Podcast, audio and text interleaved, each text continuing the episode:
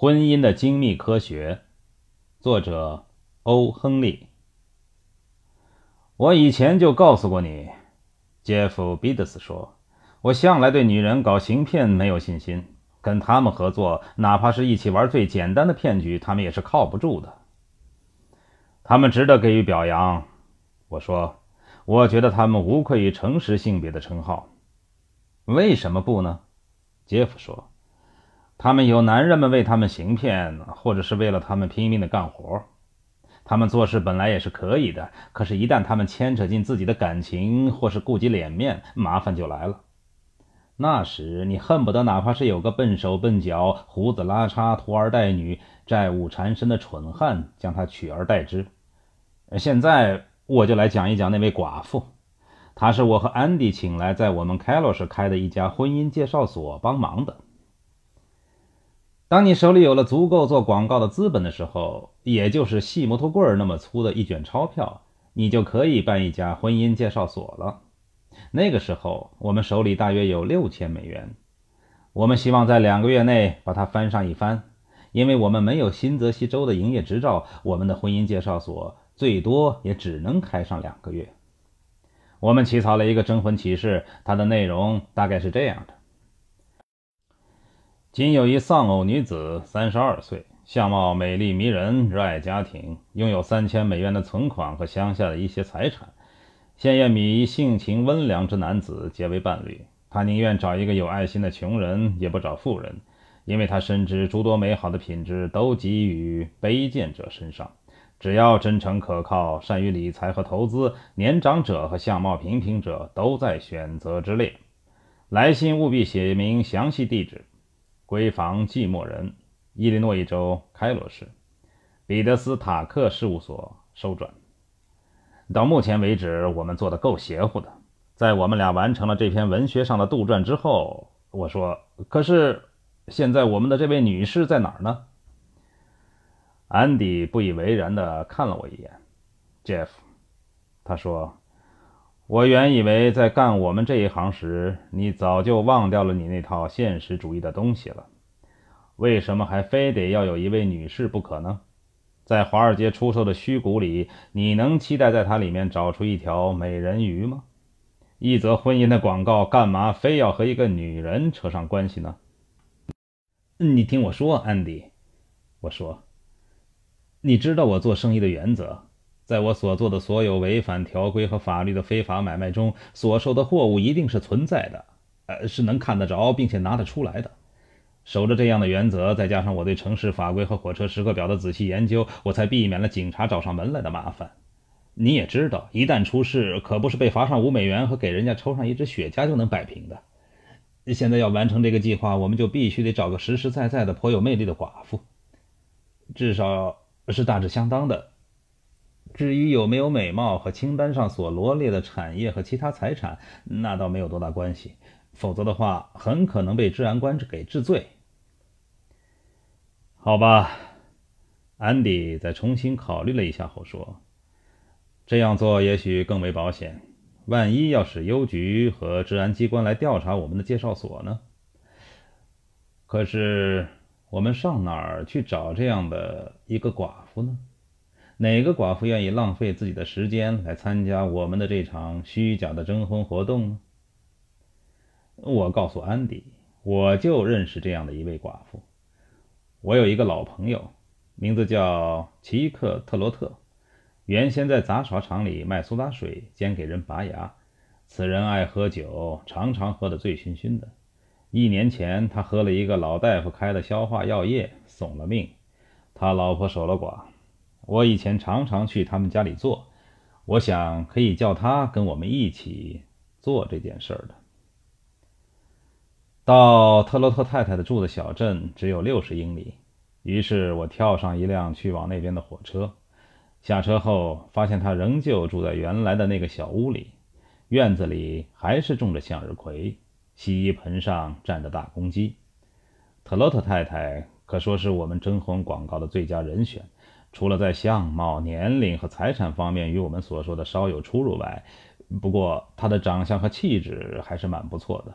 更何况，我们还要给他一定的报酬，这也算是对七克老兄的一种怀念吧。你们做这样的事儿是正当合法的吗，彼得斯先生？在我说明了来意后，他问特洛特太太：“我说，我早跟安迪琢磨过了，在我们的这个幅员辽阔而没有什么公正可言的国家里，我们的广告一旦登出去后，至少应该有三千个男人来抢着跟你牵手修好，来博得你那有名无实的财产。”要是这三千个人当中有人能侥幸获得你的芳心，那你就得准备让自己来接受一个游手好闲的、贪图钱财的二流子，或是一个败家子儿、骗子、卑鄙的势利小人。我跟安迪呢，我说想给这些社会上的寄生虫们一个教训。我和安迪费了老大的劲，才忍住了没有把我们成立的公司叫做“惩恶扬善婚姻介绍所”。这下你该满意了吧？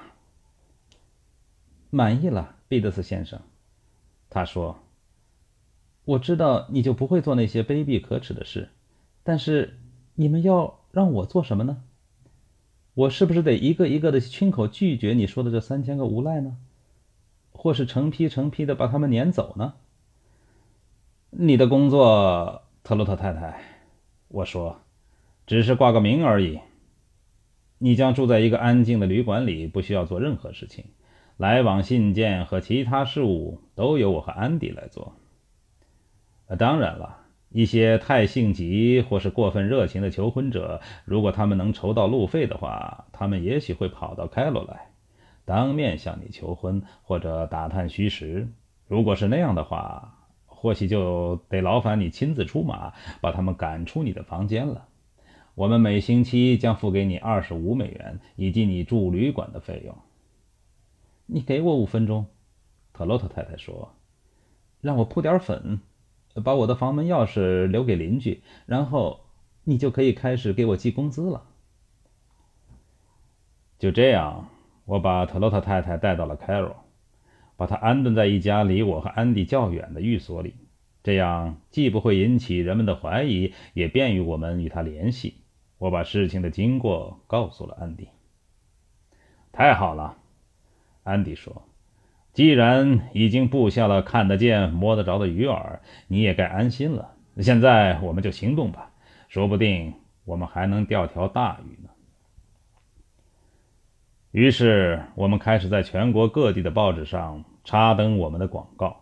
我们只刊登了一次，如果再登，我们非得雇佣许多的人手不可。那样的话，就是我们干活时嚼口香糖的声音也会惊动了邮政局长的。我们以特洛特太太的名誉在银行里存了两千美元，并且把存折给在她手里。万一有谁对我们这个介绍所的诚信产生了怀疑，他可以随时出示一下。我知道特洛特太太是正直、靠得住的人，把钱存在她的名下是不会有事的。就登了那么一次广告，我和安迪每天都得整整的忙活十二个小时，来给那些求婚者们写回信。一天大约就有一百封的来信。我以前真不知道，在我们这个国家里竟有这么多的心地善良的穷苦人，他们愿意得到一位饶有风韵的寡妇，并承担起管理产业的重担。他们中的大多数都自称他们上了年纪，丢掉了工作，为世人所误解。但是他们都信誓旦旦地宣称，他们都是充满了爱的感情。作为一个男子汉应该具有的各种品质，他们一个都不缺少。貌美的寡妇一定会心甘情愿地嫁给他们的。彼得斯安迪事务所给每个求婚者都写了回信，告诉他这位征婚者看了他充满风趣和坦诚的来信，深为感动，恳请他再给他写封信。告知他更为详细的情况，如果方便的话，再附上一张本人的照片。彼得斯安迪事务所同时通知应征者，把他的信转交给女当事人，需付两美元的费用，这个费用需随信一起寄来。很快，这一计划的成果就显现出来了，大约百分之九十的人都想办法凑了钱寄了来。除了我和安迪为拆信取钱的辛苦发了不少的牢骚以外，一切都非常的简单和顺利。有个别多少的人自己跑来，我们把他送到了特洛特太太住的地方。这后面的事就由特洛特太太处置了。这其中只有三四个人又回到我们这里，索要回程路费的。自从信件由乡下边源源不断的送来后，我和安迪每天大约都有二百元进账。一天下午，我们正忙着干活，我正在把一张两美元的钞票塞进雪茄烟盒里，安迪在吹着“他才不会结婚”的曲子。就在这个时候，一个瘦小精干的人。溜了进来，他的眼睛不断地扫在墙上，好像他是在追寻丢失的甘斯巴鲁的名画似的。我一看到他，心中就涌出一种自豪感，因为我们面上做的都是正当生意，他抓不住我们的任何把柄。我看到你们今天来了不少的信件，那个人说。我起身去拿我的帽子，跟我来，先生。我说。我们一直都在等着你呢。我领你去看当事人。你离开华盛顿的时候，泰迪还好吧？我把他领到了江景公寓，叫他跟特洛特太太握了手，然后我叫他看了特洛特太太的两千美元的银行存折。这看来没有任何问题。那个侦探说：“本来就是合法的生意嘛。”我说。要是你也没有结婚的话，呃，我可以留下你跟这位女士单独的待一会儿，我不会收你两美元的费用的。谢谢了，他说。